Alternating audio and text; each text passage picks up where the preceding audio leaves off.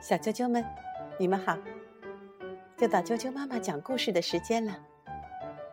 我是艾酱妈妈，今天为你带来一本美国凯迪克金奖绘本《月下看猫头鹰》。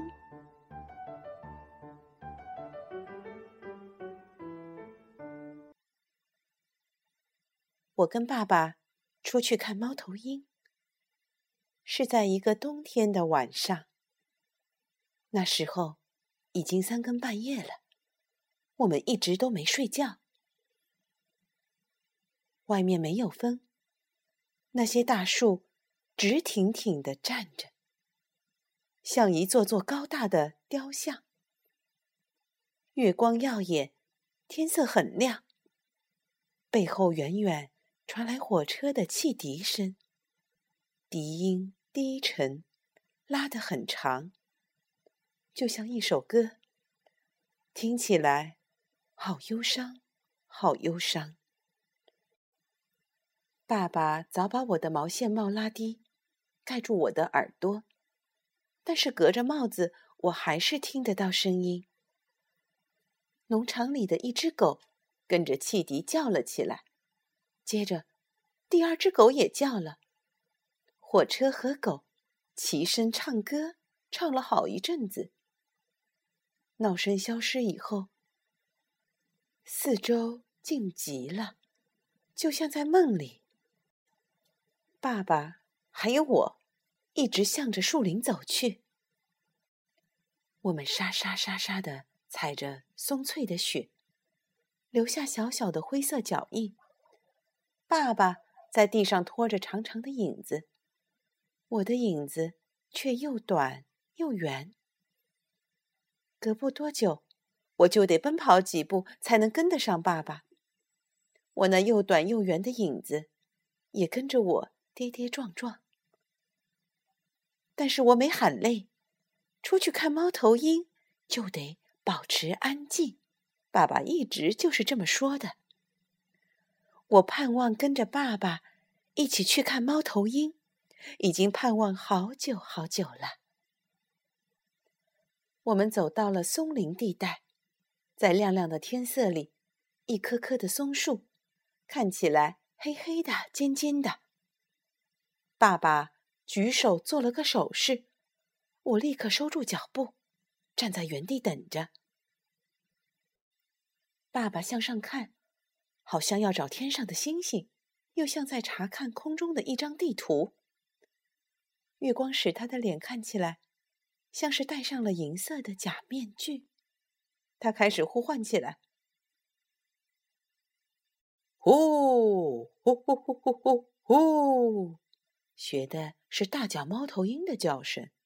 “呼呼呼呼呼呼！”他叫了一阵又一阵，每叫过一次，他就会停一下。我们两个也都竖起耳朵，静静的听一会儿，但是什么也没听到。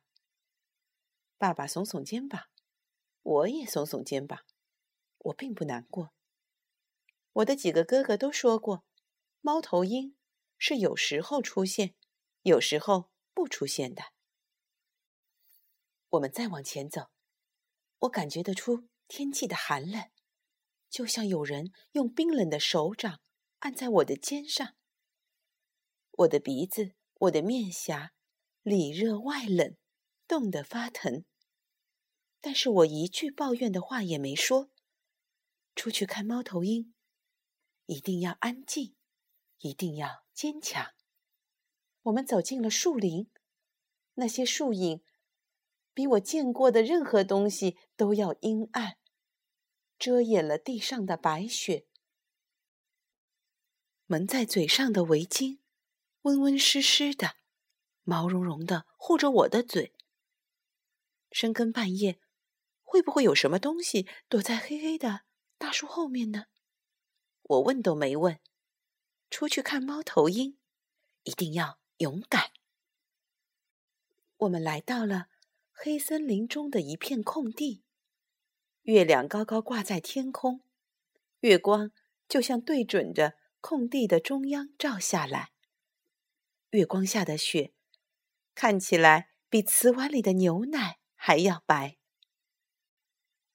我喘着粗气，爸爸听见了，做手势叫我别出声。我赶紧用手套捂着围巾，围巾捂住我的嘴。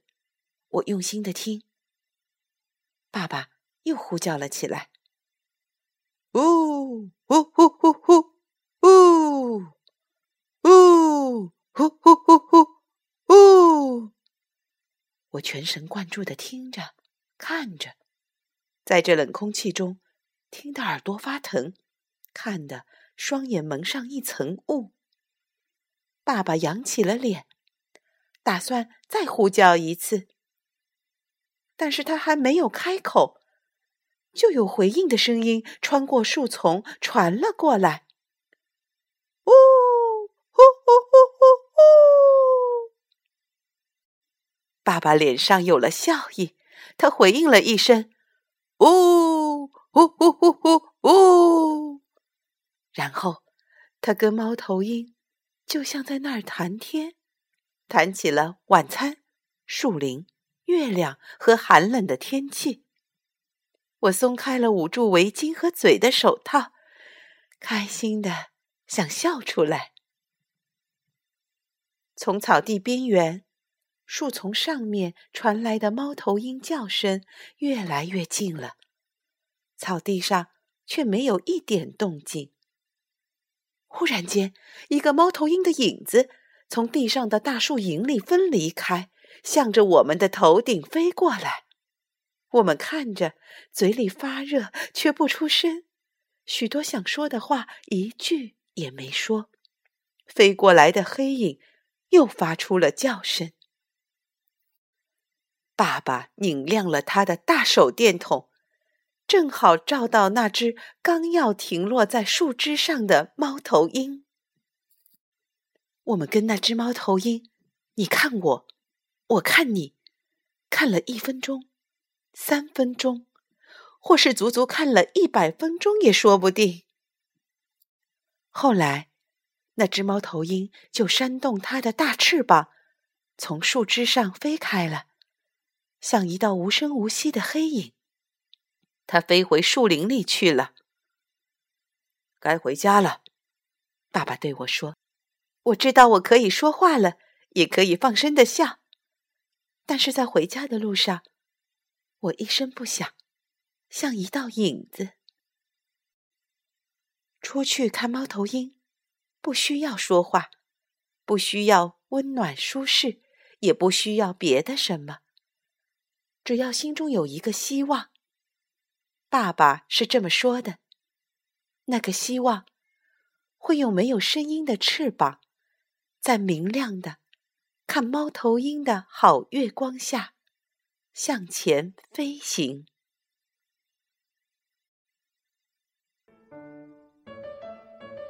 小啾啾们，今天的故事就讲到这儿。我也好久没有读过这样淡淡的散文风格的图画书了，这真是一篇陶冶心灵的好作品。如果你想听到更多的中文和英文的原版故事，欢迎订阅荔枝电台 FM 六零三五二九啾啾妈妈故事会，以及微信公众账号啾啾妈妈的百宝箱。再见。